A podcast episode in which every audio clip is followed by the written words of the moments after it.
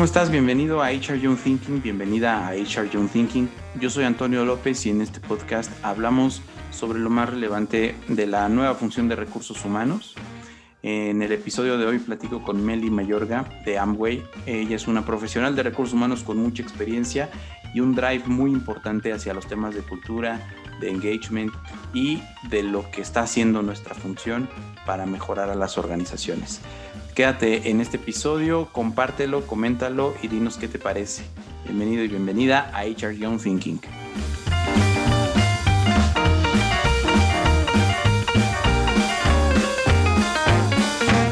Eh, me da muchísimo gusto recibir el día de hoy a Melisa Mayorga, que no le podemos decir Melisa, sino Meli, eh, que está en la ciudad de Monterrey y nos da muchísimo gusto porque hemos interactuado en algunos espacios, en algunos talleres con su equipo y, siempre es grato eh, pues saber que lo que uno hace, lo que uno pone, pues tiene resonancia en perfiles como el de ella, que pues también está como muy a la vanguardia y mucho centrado en la persona desde su función en Amway. Platicaremos un poco de eso y platicaremos también sobre todo mucho de cómo ha llegado hasta acá. Meli, buenas tardes, ¿cómo estás? Bienvenida Hola. a Thinking.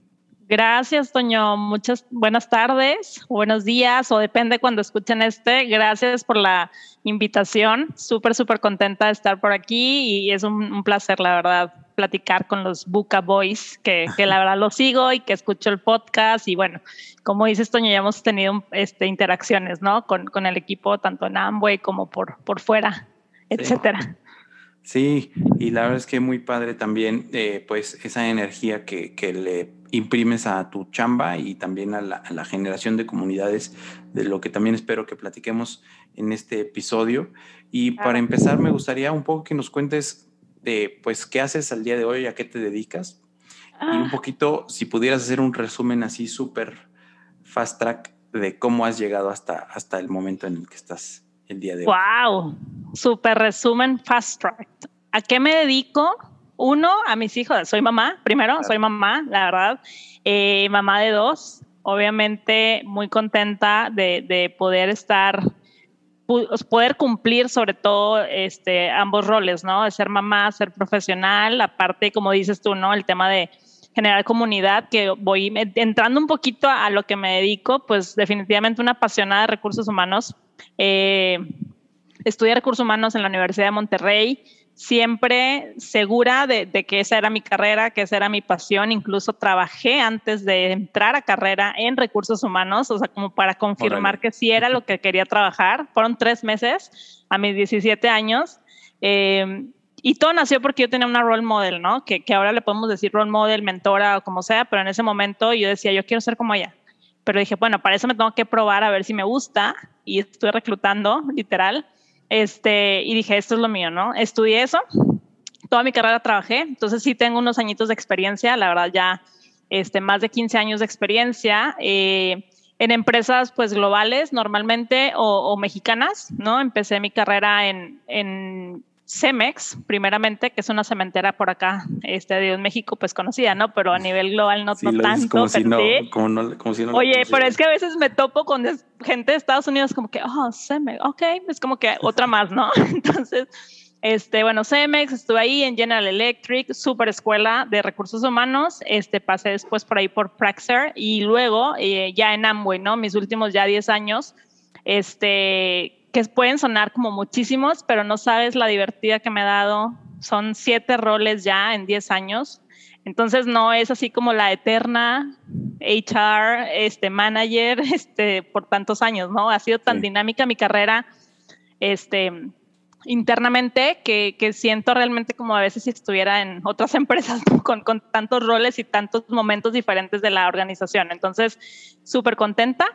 Eso en lo profesional, ¿no? En lo personal, bueno, con mis hijos hizo en lo profesional y aparte, eh, pues bueno, también como me dicen por ahí, ¿no? Como si tuvieras tiempo libre, pero aparte me encanta, como hablabas por ahí, el tema de generar comunidades. Me fascina el tema de generar comunidades y por ahí con las socias tenemos HR Power Up también, que nace igual, ¿no? De ese interés de, de querer ser útiles para el mundo de recursos humanos, generar y saber que pues queremos, este, no voy a entrar mucho a detalle, pero sí queremos como elevar el nivel de, del profesional de recursos humanos.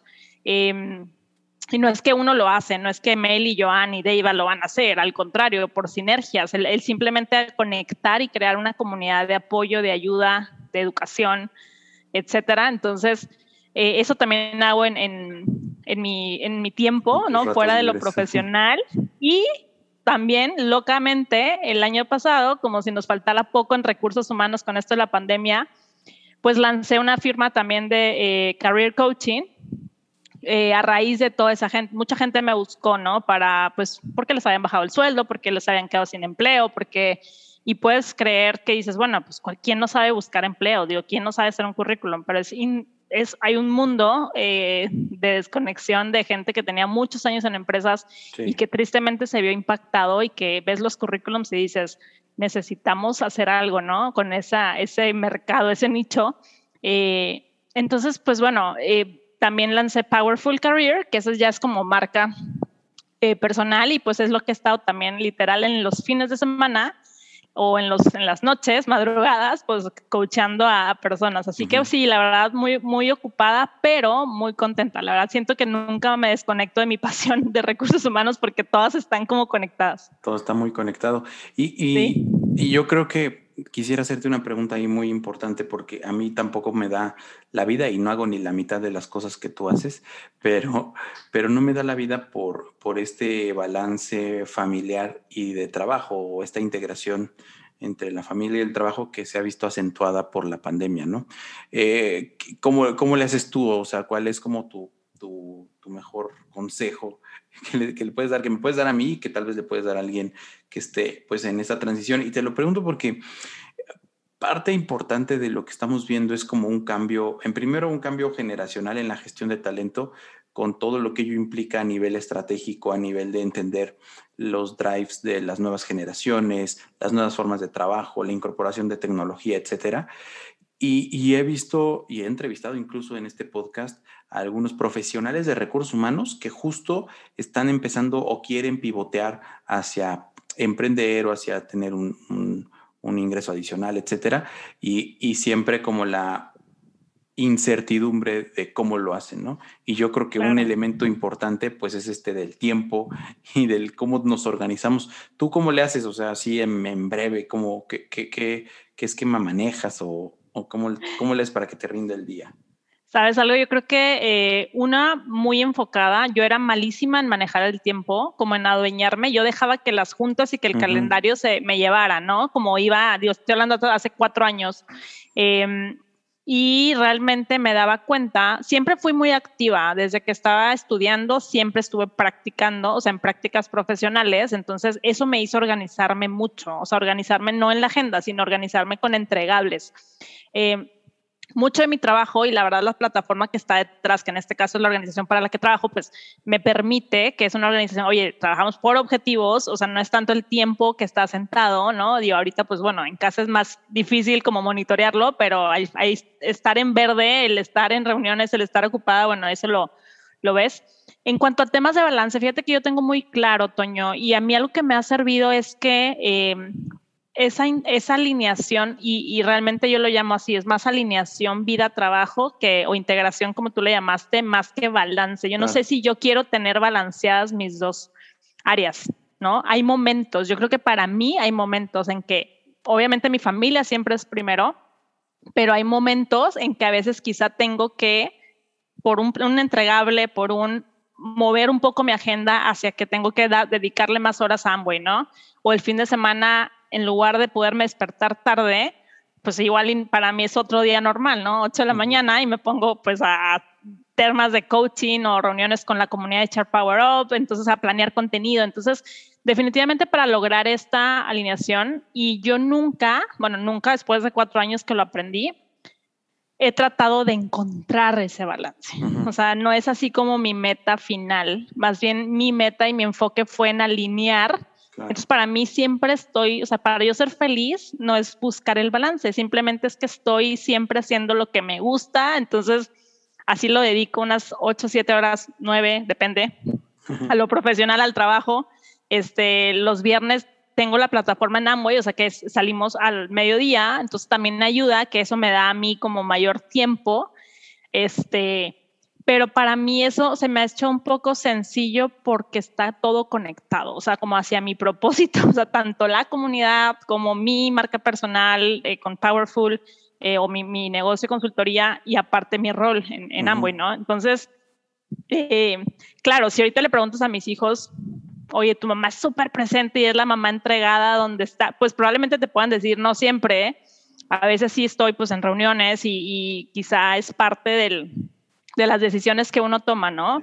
Pero sí trato, la verdad, de no perderme, inclusive por, este, por la organización en la que trabajo que me da ese soporte, de no perderme eventos, de no estar presente en los momentos críticos de mi vida. Puede ser un evento del colegio, puede ser pedir día personal para trámites, para apoyar a mi esposo, temas médicos, o entonces, eh, para mí nunca fue una meta el tema balance, más bien era, trabajé en alinear todo y eso me hace estar pues plena, ¿no? Y, no es un estrés para mí el tengo que buscar el balance, tengo que buscar el balance, tengo que encontrar y ser la mamá, y claro, y a veces así nos solos nos hacemos este nos presionamos, ¿no? Porque pues como mujeres queremos a veces, y bueno, como hombres, pero ser superwoman, ¿no? Y no fallar en nada, ¿no? A veces probablemente le fallo a lo social, que la pandemia me ha ayudado mucho a no tener tanto compromiso social. claro, tanta presión, pero pero en este tema de familia y, trabajo o vida-trabajo, este, creo que es más eso. Para mí estoy, me siento contenta y plena porque está todo conectado. A lo mejor es más sencillo. Y la gente que quiere emprender, que yo siempre lo digo, mientras sea con un propósito, más allá de sí, obviamente quieres un ingreso extra, pero que esté conectado con tu propósito de para qué, o sea, para qué quieres emprender. O sea, yo lancé Powerful Career no porque, digo, claro, nunca nos cae nada mal, un, ingreso extra, etcétera, pero lo mío nació ideal para ayudar a personas, o sea, quiero ayudar a la gente a, a, posicionarse en el mercado, quiero que encuentren trabajo más fácil, que al menos se pongan y que estén listos ante el entrevistador que conozco porque estoy desde ese lado, qué es lo que buscamos, cómo les facilitamos un poco, ¿no? El, el camino y cómo los acercamos y todo lo demás llega por añadidura, pero siempre, o sea, haz algo que disfrutes. Si lo haces nada más por dinero, va a ser un pesar, porque claro, tienes que sacrificar cosas y pues no, o sea, eso puede ser, esas cosas pueden ser horas de sueño, pueden ser horas de familia, ¿no? Que le puedes dedicar a veces. Y también, en mi caso, tengo a héroes silenciosos atrás, ¿no? Que, que esos no salen en, la, en LinkedIn Live y no salen en el Instagram Live y nada, pero que es mi pareja, es mi esposo, ¿no? Que me apoya con eso. O sea, que me apoya y sabe que me encanta, que me apasiona y que mientras sean temas de RH, HR Power o Powerful Career, o sea, él está ahí como papá con los niños. Entonces, yo creo que eso también a mí me ayuda muchísimo, ese partnership, mucho en lo personal. Sí, sí, me encanta, me encanta porque también me identifico mucho con eso. Eh, y, me surgen primero eh, el comentario del propósito, me parece como lo más relevante, lo importante que puede llegar a ser, no para un profesional de recursos humanos, sino para cualquier persona.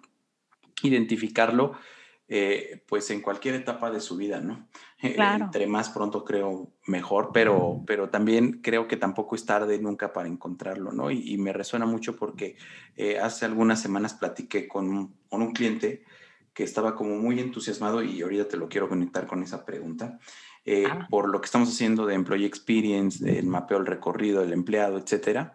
Y dice, sí, está padre, pero, y a mí me encanta recursos humanos y llevo 30 años en recursos humanos, pero eh, creo que ya mi experiencia y todo lo que he hecho a lo largo de, este, de, esta carrera, pues, pues no se parece a eso. Y entonces cambiar un, radicalmente un giro de 360 grados hacia un nuevo modelo me, me generaría mucha, mucha resistencia para mí, o sea, me, me, lo decía para sí mismo, y para mis equipos y para mis colaboradores. Entonces se me antoja como algo, pues en el mejor de los casos, súper complicado.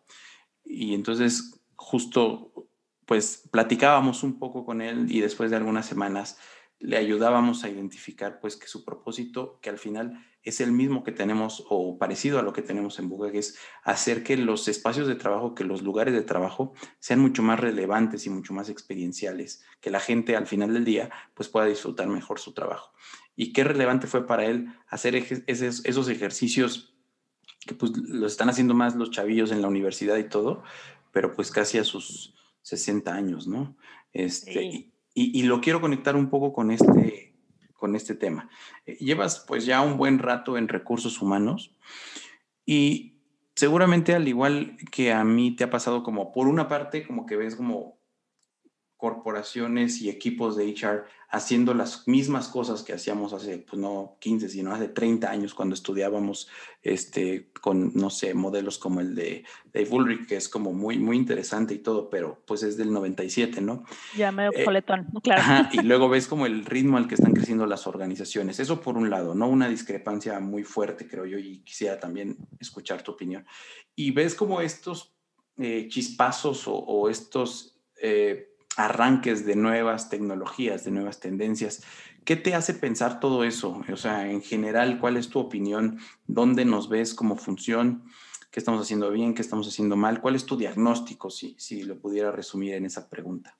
Sí, Toño, mira, yo creo que RH, y bueno, yo creo que cada experto de su, desde su área va a decir lo mismo, ¿no? Pero eh, nosotros somos una función que impactamos transversalmente, ¿no? La organización y no impactamos solamente con algún programa que se lance, impactamos en justamente el que la gente encuentre o no su propósito, el que sea o que esté contenta o no en un ambiente de trabajo, el qué tipo de ambiente de trabajo estamos generando o creando o inyectando, eh, qué tecnologías, exacto, como tú dices, ¿no? Todo este tema, de les sumas el tema de la transformación digital, que todo empieza en la gente. Entonces, la responsabilidad que como líderes de RH, y a mí en lo personal hace siete años yo lo tomé conciencia, y de hecho lo, lo, ponía en un post allá con, con una persona de aprendizaje, de la importancia de desaprender en recursos humanos. Cómo desaprendes y aprendes basado no solo en las tendencias, porque yo he escuchado un podcast de ustedes a un tema alguna vez comentaban eso, es que no es que vengas y, implementes las mejores prácticas porque eso les funcionaron a los, a los monstruos globales. A lo mejor no te funciona a ti y no es eso, pero simplemente es esos momentos de reflexión que tenemos que tener en recursos humanos junto con el liderazgo, no solamente eh, eh, como RHs, de decir, a ver, ¿qué está funcionando? ¿En qué momento estamos? ¿En qué, ¿Cuál es la estrategia de negocio ahorita? ¿Estamos listos para eso? ¿Tenemos la tecnología? ¿Tenemos los procesos, la gente, los capabilities? O sea, te puedes empezar a cuestionar muchas, muchas preguntas alrededor del propósito de la organización y del momento en el que está la organización. Y a veces, como RH, pudiéramos quedarnos como, pues haciendo lo, lo de siempre, lo básico, lo que nos permite tener un recursos humanos pasivo, ¿no? O sea, pasivo de la nómina, pagar la nómina, evitar que haya demandas laborales, eh, las cosas transaccionales que, que no siempre te suman valor y hay que voltearnos y hay que voltearnos a ese lado de hablar de talento, hablar de diversidad e inclusión, hablar de tecnología artificial, de inteligencia artificial, hablar de plataformas, hablar de aprendizaje.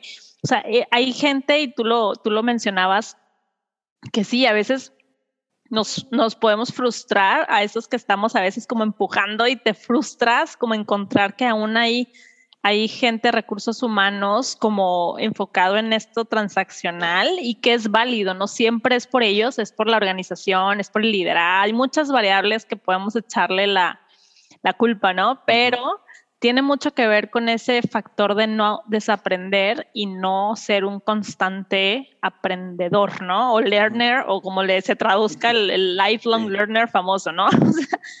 una persona que le guste aprender. O sea, esa, yo creo que eso es clave porque estás al pendiente de qué está sucediendo en las otras empresas, porque es bueno voltear a ver las empresas. A veces queremos inventar el hilo negro en las compañías y no lo necesitas. A veces es nada más voltear, ver esas buenas prácticas.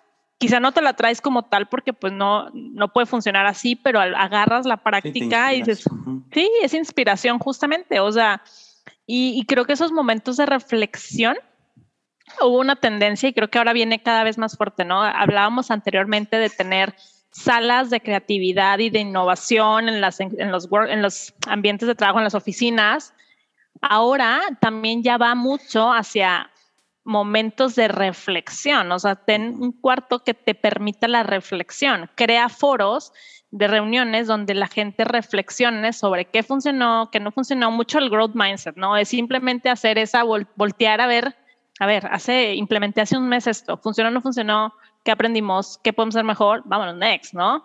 Entre Growth Mindset con Agile, HR, y bueno, hay muchas como tecnologías y corrientes que, que también a veces hay tanto que, que, no nos enfocamos en qué queremos y no sabemos ni por dónde. O sea, queremos como hacer un mix y un licuado de todas las cosas.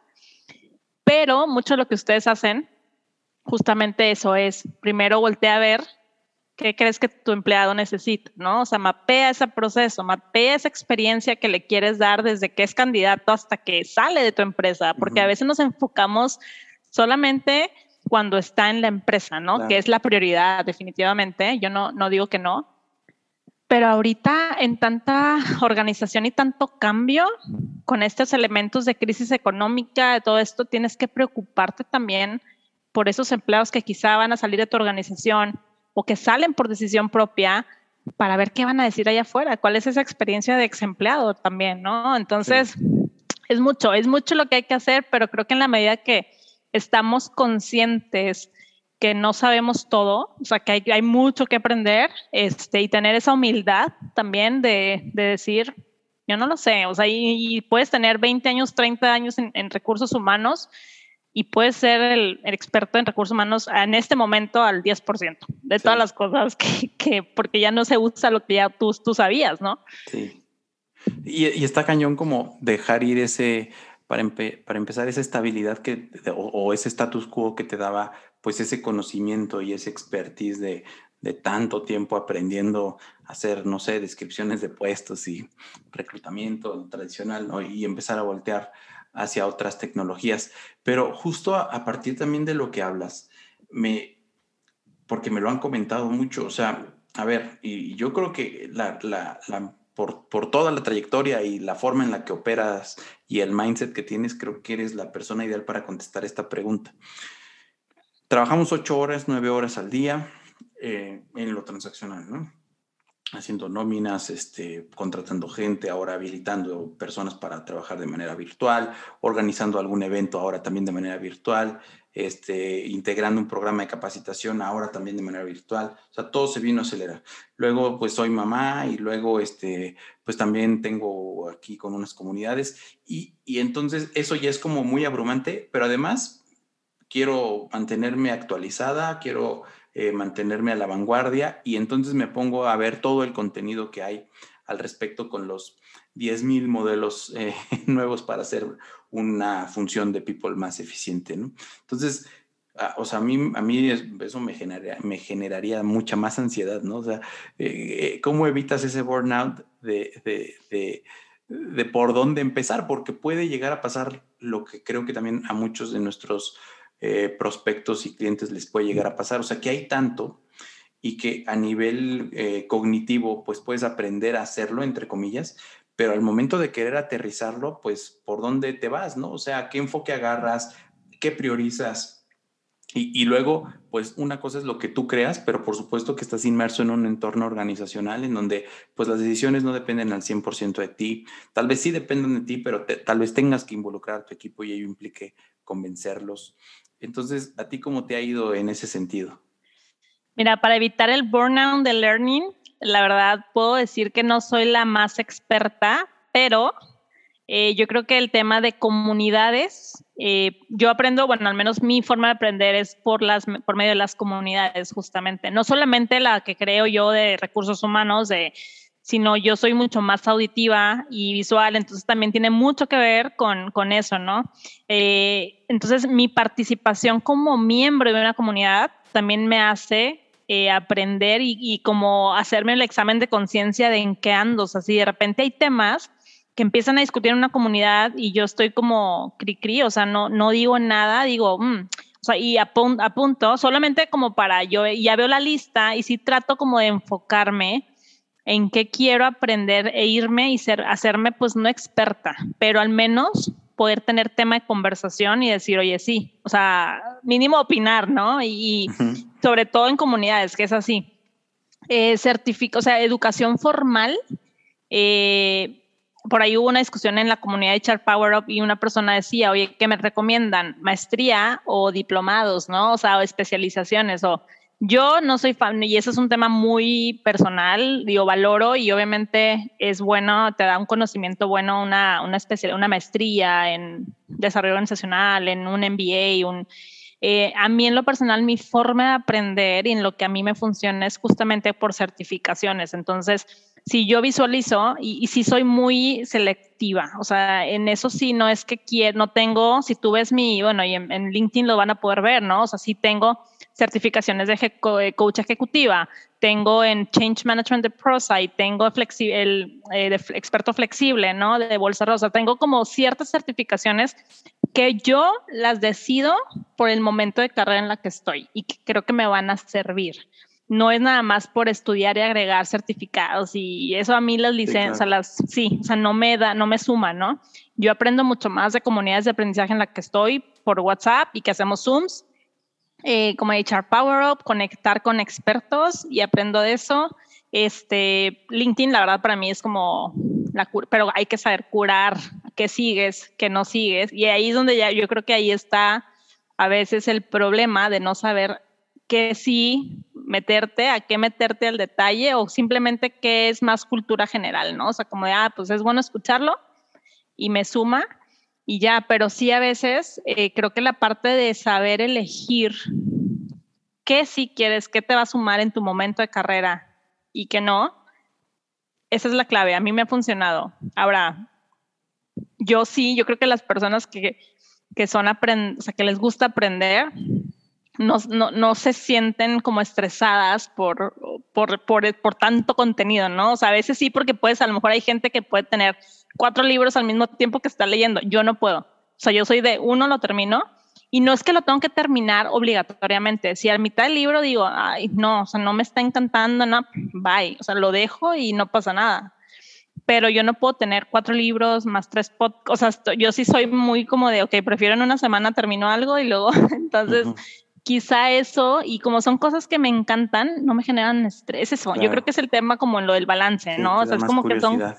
Sí, este, pero, pero sí puede, o sea, ahorita hay tanto que sí, o sea, no sabes ni qué elegir, ni por dónde, ni, ni, y yo creo que al final depende en lo que tú quieras pues especializarte o, depende si haces clic o no con el experto, con el, ¿no? O sea, también tiene mucho que ver. Em, sí, padrísimo, padrísimo, me encanta. Eh, Meli, quisiera hacerte un par de preguntas más antes de cerrar la charla, que está muy interesante.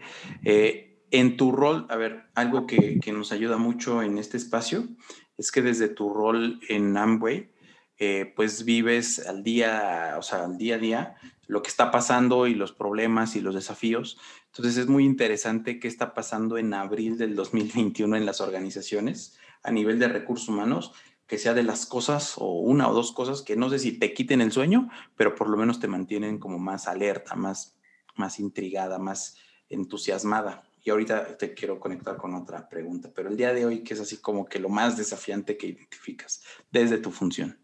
Sí, claro, mira, yo en Amway como estoy como business partner para Latinoamérica y básicamente y veo toda la parte cultura y en un proyecto de transformación también de negocio. Entonces, ¿qué son esas? Uno, las capabilities que desde el negocio, no nada más desde la gente, sino como negocio, todas las organizaciones debían estar ahorita cuestionándose. ¿sí? Si con esta nueva realidad, si con esta nueva forma de consumo, forma de trabajo, forma de lo que sea, dependiendo de la industria en, que, en la que estés, tienes esa capacidad o capability, esa estructura, tienes los procesos, o sea, como ese momento en que las organizaciones tienen que entrar a, hacer un, un, assessment de ellas mismas, ¿no? Empresas que ahorita no estén viendo hacia adentro, retrospectiva de qué soy, para qué estoy. Eh, yo creo que eso es lo que a muchos HRs pudiera estarnos como emocionando, que estamos en ese proceso de reflexión o de self-assessment. Otra, obviamente ya internamente en el día a día, el tema de liderazgo eh, remoto, ¿no? Porque definitivamente muchas organizaciones que tienen ahorita la capacidad de poder implementar los sistemas híbridos, o sea, quedarse ya así como mucha más casa que oficina, etcétera. Uno de los miedos que no me quita el sueño, pero que sí digo, híjole, hay que hacer algo especial con una intención clara, es preparar a la organización y a los líderes y a los colaboradores en ambientes híbridos, porque ahorita todo funciona, bueno, en las organizaciones que estamos al 100% eh, remotas, funciona porque todos estamos remotos, ¿no? O sea, todos estamos aquí, pero mañana que ya unos estén en la oficina y ya empiezan las reuniones locales de que antes de que empiece la junta y las conversaciones eh, cortas presenciales, ahí es donde yo no sé los remotos qué tanto va a empezar a funcionar, qué tan perdido o, aislado puedas sentirte de la misma reunión y esas cosas. O sea, yo creo que el tema de la flexibilidad general, o sea, desde liderazgo, tecnología, eh, conversación, o sea, toda la productividad, etcétera, todo el tema de flexibilidad es un punto súper importante como recursos humanos. Y el otro, la transformación del negocio, ¿no? Que, que, eso es para mí los que, en lo que ahorita dedico mucho más tiempo eh, y que ambos impactan la cultura. O sea, que al final ese es como mi, mi rol, ¿no? sí, no, y es bien relevante, bien retador y muy incierto, ¿no? Eh, cuando, cuando, ¿Cuándo vas a poder definir el esquema de trabajo? Y, y, lo que acabas de decir es clave, o sea, mejor en vez de estar pensando, ah, pues ya cuando acabe la pandemia regresamos, o ya cuando acabe la pandemia nos vamos todos a lo virtual, mejor preparémonos desde ahorita para, para un entorno híbrido. Eso, fíjate que es interesante.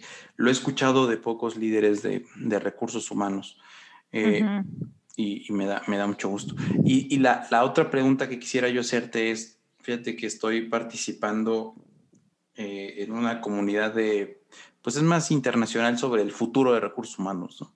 Y entonces la, la hipótesis o la situación es, estamos en abril del 2031 ¿Cómo te imaginas la función de recursos humanos de aquí a 10 años? ¿Qué tendría que estar cambiando? Ojalá, sí, mucho menos. Eh, quiero hacerlo, voy a hacerme muy, muy, este, mi, mi cartita Santa Claus, ¿no? Este, mucho menos coaching a líderes porque ya son buenos líderes. O sea, como que va a haber líderes que, que quiero a líderes mucho más enteros, completos, integrales, ¿no? Entonces esperaría que, que HR se enfocara más como en temas de talent management, eh, más en, preparar ambientes y ecosistemas para lo que vengan 10 años, que sé que va a ser algo también diferente. O sea, yo no sé si la compensación obviamente es movernos hacia allá. Este, ya ahorita están cambiando muchos este, sistemas con la gig economy, con los freelance, o sea, todo, este, todo esto. Entonces yo sí veo un HR mucho menos no quiero decir involucrado en temas, pero ya como con el check de liderazgo, que a mí en lo personal es algo que siento que ahorita dedicamos mucho tiempo, me apasiona, me encanta. O sea, me encanta ser coach, me encanta crear programas para desarrollar líderes, me fascina, pero sí quiero como que ojalá esos, esas personas que ahorita no son líderes de gente y que en, en nueve años ya van a estar liderando personas, hayan aprendido la lección, ¿sabes? Y sean buenos líderes, líderes que sirvan a sus organizaciones, que sirvan todo, o sea, que, que sean integrales. Entonces, yo no veo al HR em, dando cursos de liderazgo, de habilidades esenciales o contratando, probablemente sí para los nuevos, ¿no? O sea, preparando a los nuevos líderes, pero ya creo que va a ser menor el tiempo y mucho más enfocado más bien muy enfocado en, en, en, toda la parte del talento, en desarrollar eh, capacidades, capabilities, sobre todo instalar en el negocio capabilities mucho más estratégico. Creo que todo el tema transaccional outsourceado, o sea, ya no va a ser parte de recursos humanos. Y aquí es un tema importante. Ojo, no es que los que estén ahorita en nómina, en temas laborales, pues no vayan a tener un espacio, probablemente sea un espacio fuera de la organización, ¿no? Como experto, como consultor en estas empresas que se van a llevar ese trabajo. Eh, si es que no te mueves a la parte estratégica, talento, inteligencia artificial, o sea, todas esas cosas que, que, llegan para quedarse, ¿no? Entonces, así lo veo, menos tiempo en leadership, más tiempo en talento, en manejo de cultura, o sea, toda esa, esa parte. Ese es como mi sueño. Qué buena onda. Ojalá que así sea, Meli. Pues ha sido, la verdad es que bien interesante platicar contigo el día de hoy. Me llevo varias cosas muy relevantes que, que estaré tomando nota y que seguramente después podremos profundizar la, la conversación. Eh, digo, finalmente yo creo que está, sobra decirlo, pero es más una formalidad porque ya mucha gente te sigue. Pero ¿dónde, ¿dónde podemos encontrarte? ¿Qué estás haciendo y cómo podemos entrar en contacto contigo? Ah, pues en LinkedIn es como mi red literal favorita. Sí, sí, sí. Este, como Meli Mayorga. Creo que soy como Mel, sí, Mel Mayorga. Ahorita como que ya se las, se las ponemos por ahí cuando salga el, esta sesión. En Instagram también publico cosas de arroba Powerful Career, así se llama, Powerful Career, y temas de, empleabilidad, etcétera. Este, y en Mel Mayorga, que es mi red eh, personal, pero que me encanta como este, contactar con gente y conectar. Así que en esas redes, eh, pues bueno, feliz, ¿no? En, en Amway y feliz de ayudar. Obviamente muy activa en nuestra comunidad de HR Power Ups. Por si son expertos de HR, pues que se unan a la comunidad y, y realmente estamos listos para aprender y llevar a RH pues al nivel que sabemos que vamos a, que merecemos, ¿no? Claro que sí. Muchísimas gracias, Meli, por estar el día de hoy con nosotros y esperemos que no sea la última vez. Nos vemos pronto. Sí, gracias, Toño. Muchas gracias a Buca y a todos. Un abrazo. Esta fue mi plática con Meli Mayorga. Espero que te haya gustado. Si así fue, déjanos un comentario o algún review en la plataforma en la que estés escuchando este podcast. Nos ayudaría muchísimo que te suscribas y que dejes alguna reseña para que otras personas también puedan encontrar este podcast. Eh, yo soy Antonio López, la música que escuchas es de los Highballing Daddies y el podcast lo produce Alejandro López. Nos escuchamos la próxima semana.